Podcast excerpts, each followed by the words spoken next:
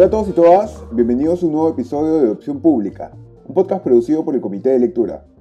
Mi nombre es Javier Albán y este es un podcast que en lo que sigue estará dedicado a conversar sobre algunos temas de fondo relacionados al funcionamiento de nuestra democracia o de nuestro diseño constitucional en general. Estando ya a muy poco del momento en el que tendremos que ir a votar por esta segunda vuelta electoral, o quizá después de haberlo hecho ya, dependiendo de en qué momento están escuchando esto, pero en todo caso estando dentro del marco de una elección tan polarizada como la que hemos vivido y con tantas noticias falsas circulando, quiero dedicarle este episodio principalmente a responder a la pregunta ¿cómo es que funcionan las elecciones en el Perú?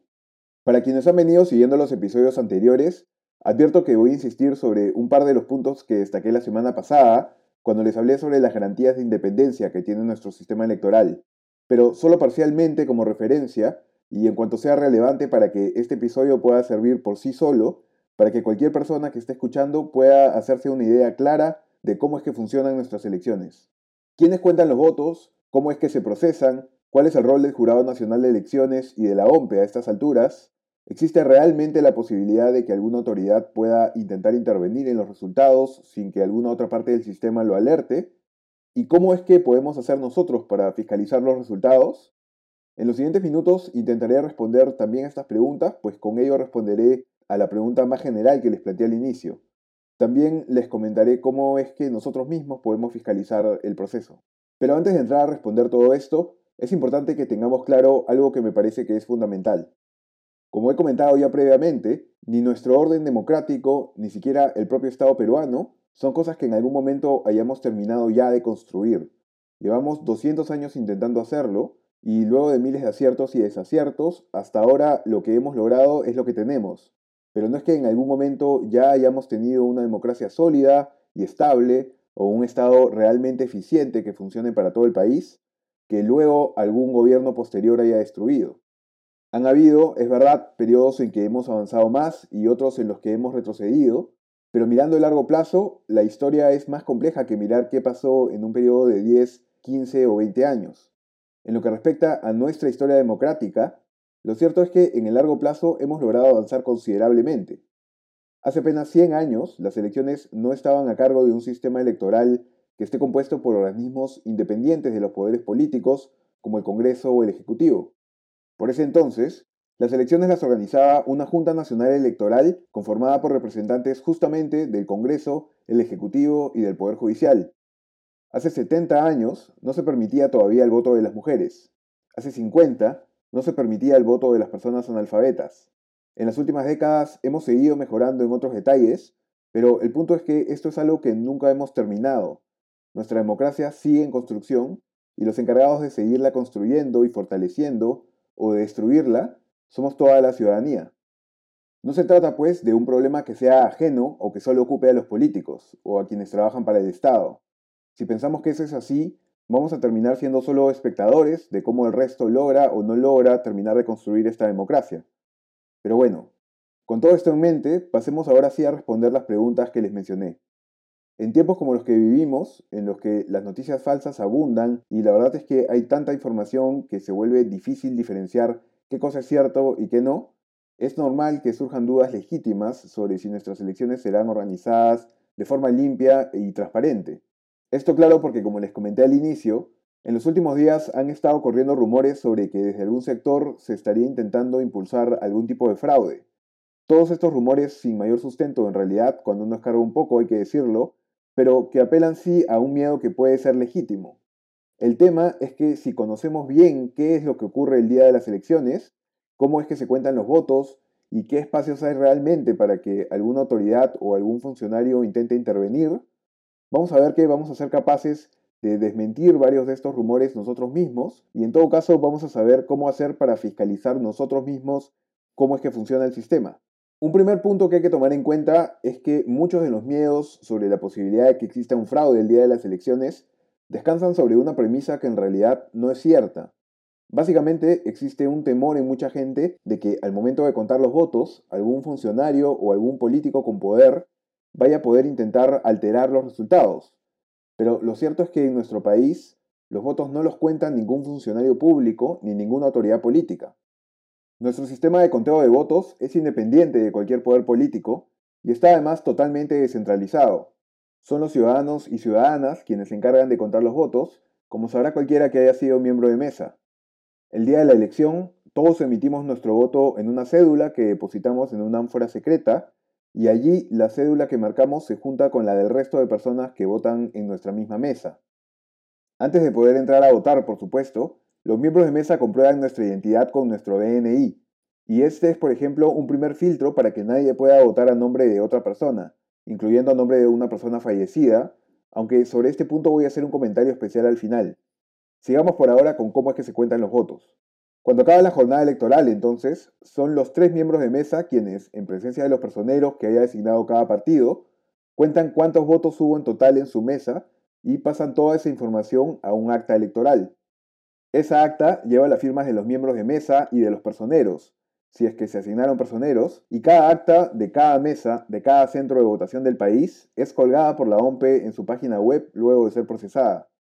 Esto significa que lo único que hace la OMPE cuando se dice que procesa los votos para su contabilización oficial es verificar información que los ciudadanos ya han contado y han colocado en las actas electorales de cada mesa de votación alrededor del país. Ningún funcionario de la OMPE toca las cédulas de votación directamente entonces, ni tiene cómo modificarlas en ningún momento.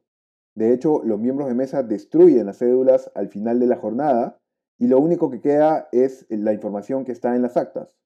Lo que sí ocurre siempre, en una proporción muy pequeña de casos, es que hay actas que tienen algún tipo de error. Por ejemplo, si no se llenaron bien los datos o si la información que está allí es ilegible. Y en esos casos las actas observadas pasan a ser evaluadas por unos organismos especiales que se crean para cada elección y que se llaman los jurados electorales especiales. Estos jurados, como ya saben quienes siguen este podcast, son instancias autónomas que se crean alrededor de todo el país para cada elección y funcionan como la primera instancia de los procesos electorales. Están integrados por un representante local del Poder Judicial de una Corte Superior, otro de la Fiscalía y también por un ciudadano o ciudadana. Cuando digo que estos jurados especiales son los que se encargan de los procesos electorales, me refiero, por ejemplo, a la inscripción de los candidatos, a la fiscalización de las hojas de vida y también de que los candidatos no ofrezcan regalos o dádivas como parte de su campaña, entre otras cosas. También entonces son los jurados electorales especiales los encargados de revisar en primera instancia los casos en que hay actas electorales observadas y decidir pues si es que se pueden contar o no. Para todo ese tipo de procesos, los jurados electorales especiales de cada lugar que corresponda actúan entonces en primera instancia y solo en segunda instancia esos casos son revisados por el Pleno del Jurado Nacional de Elecciones. Esto quiere decir, si se dan cuenta, que el rol principal del Jurado Nacional de Elecciones se da sobre todo en la parte previa al día de las elecciones. También tienen varias funciones luego, es cierto, como por ejemplo proclamar los resultados y continuar con su fiscalización. Pero lo cierto es que la influencia que puede tener el Jurado Nacional de Elecciones a estas alturas en lo que respecta al resultado en sí de la elección es prácticamente nula. La gran mayoría de actas son procesadas por la OMP sin ser observadas, Solo un porcentaje menor son observadas y pasan a ser evaluadas por algún jurado electoral especial, y de estas, solo un porcentaje aún más pequeño llegan en segunda instancia a ser revisadas por el Pleno del Jurado Nacional de Elecciones. Todo esto suele ser menos del 1% del total de los votos, y como les conté la semana pasada, el Pleno del Jurado Nacional de Elecciones tiene además cinco miembros, cada uno proveniente de una institución distinta o del sistema de justicia o de la sociedad civil, para que así ninguna institución con poder político pueda tener influencia en este organismo. Al ser cinco los magistrados, la influencia que cada uno de ellos tenga además individualmente es incluso menor. ¿Alguna autoridad entonces del Jurado Nacional de Elecciones tiene cómo intervenir en el resultado? Pues la respuesta es que no hay manera. Ellos no intervienen en el conteo. Además, el que la OMP cuele ahora literalmente el acta de cada mesa de cada centro de votación del país un avance que es relativamente reciente en línea con lo que les decía sobre cómo hemos ido mejorando, nos asegura que son los ciudadanos que firman cada acta quienes dan fe de que ese es el número real de votos que hubo en cada mesa. No es una autoridad la que nos da fe de esto, sino personas comunes. Si alguna autoridad o funcionario más bien pretendiese alterar el resultado de una mesa, lo que tendría que hacer es falsificar un acta y reemplazarla por el acta original en las oficinas de la OMPE, antes de que el acta original sea procesada. Pero hacer algo así, lo que ya de por sí es difícil de pensar, sería en realidad prácticamente imposible por todos los cuidados que toma la OMPE al procesar las actas. Y les cuento un poco cómo es esto. Al igual que el Jurado Nacional de Elecciones con los jurados electorales especiales, la OMPE también se apoya en un conjunto de oficinas descentralizadas alrededor de todo el país, que son las primeras encargadas de llevar a cabo las funciones de este organismo en cada localidad. Estas son las oficinas descentralizadas de los procesos electorales, y es allí a donde llegan primero las actas de cada mesa de votación. Estas actas, ojo, además de ser colgadas en Internet eventualmente, son antes firmadas por los miembros de mesa en cinco ejemplares que van a las distintas oficinas de la OMPE, sus oficinas descentralizadas, el Jurado Nacional de Elecciones, el Jurado Electoral Especial que corresponda, y también a las propias organizaciones políticas. Lo que hace pues que, como les digo, sea prácticamente imposible que alguien pueda modificar lo que dice un acta sin que alguien más en el sistema lo note, incluyendo a los miembros de mesa y a los partidos. Si al procesar los votos la OMPE ingresa información distinta a la que aparece en el acta de votación, los partidos pueden cotejar esto con sus propias copias del acta. Pero además, para minimizar la posibilidad de que haya algún tipo de error en el momento de pasar la información de las actas al conteo oficial, el sistema de procesamiento de votos de la OMPE es también muy riguroso. Primero llegan las actas a una oficina descentralizada y es allí que se digitan, es decir, que se pasa la información del papel a computadoras. Para hacer esto, en las oficinas descentralizadas de procesos electorales, utilizan un mecanismo al que se le denomina doble digitación, que implica que cada acta es en realidad digitada dos veces por dos funcionarios distintos que no saben además que están digitando la misma acta. Ya cuando el acta ha sido doblemente digitada y los resultados en el sistema coinciden, la OMP pasa esto por un segundo control de calidad, que básicamente consiste en que alguien más vuelve a verificar por si es que se hubiese pasado algún error, lo que en realidad es muy poco común, que la información de cada acta digitada coincida con la información del acta física. Entonces, solo cuando se pasa por todos estos filtros es que los votos quedan oficialmente contabilizados. Ojo, y esto es importante de saber para cuando se vayan anunciando los primeros resultados, que parte de las garantías de transparencia de la OMPE durante el procesamiento de votos implica que los votos se vayan procesando según llegan, esto siempre puede dar lugar a que los primeros reportes que se den, hasta que se llegue pues a porcentajes ya muy altos, sean distintos a lo que sea el resultado final. E incluso puede ser que se sugiera al principio como ganadora a la persona que termine perdiendo. Por eso, el domingo, la principal aproximación que tendremos del resultado final no será algún avance de la OMPE todavía, sino lo que digan los resultados de los conteos rápidos de las encuestadoras sobre todo en una segunda vuelta, siempre puede ser muy claro cómo el voto en distintas partes del país puede ser muy distinto al promedio total. Y esto es algo que es normal y que pasa siempre. Entonces, si se empieza a contar primero, por ejemplo, los votos del sur y se muestra algún avance de resultados del 30% del total, pero que considera esos votos del sur y no considera todavía votos del norte, no vamos a ver pues necesariamente una foto que pueda parecerse a la que será la foto final. Los conteos rápidos, en cambio, sí son proyecciones estadísticas que hacen las encuestadoras con base en una muestra de actas de votación de todo el país. Los conteos rápidos no son encuestas, sino que son algo que tiene base en votos efectivamente realizados, y por eso es que su margen de error suele ser tan bajo, de apenas más o menos un punto porcentual. Tampoco es ideal guiarse de las encuestas de boca de urna, que son las que salen primero, porque estas sí son encuestas que se realizan a la salida de los lugares de votación pero el tema es que justamente porque a la salida no todo el mundo siempre quiere responder, estos sondeos pueden ser algo imprecisos cuando los resultados son muy apretados, pues el margen de error suele ser de más o menos 3 puntos porcentuales. Lo mejor por todo esto es que respecto de los primeros resultados que salgan, le prestemos sobre todo atención a lo que digan los conteos rápidos. Y también que no caigamos en pensar que hay fraude si es que los resultados parciales que va mostrando la OMPE cambian, porque esto se explica por las desigualdades entre el voto en cada lugar del país. Y considerando todo el proceso por el que pasan nuestros votos, además, que les he contado, realmente no hay ningún momento en que alguna autoridad de la OMPE o del Jurado Nacional de Elecciones o de alguna otra entidad pública pueda intervenir en el resultado. Nosotros mismos podemos fiscalizar desde nuestra computadora, con la información que se vaya subiendo, que esto no ocurra. El conteo oficial, por su parte, si es que la diferencia fuese muy corta, Podría tomar días igual que pasó en el 2016.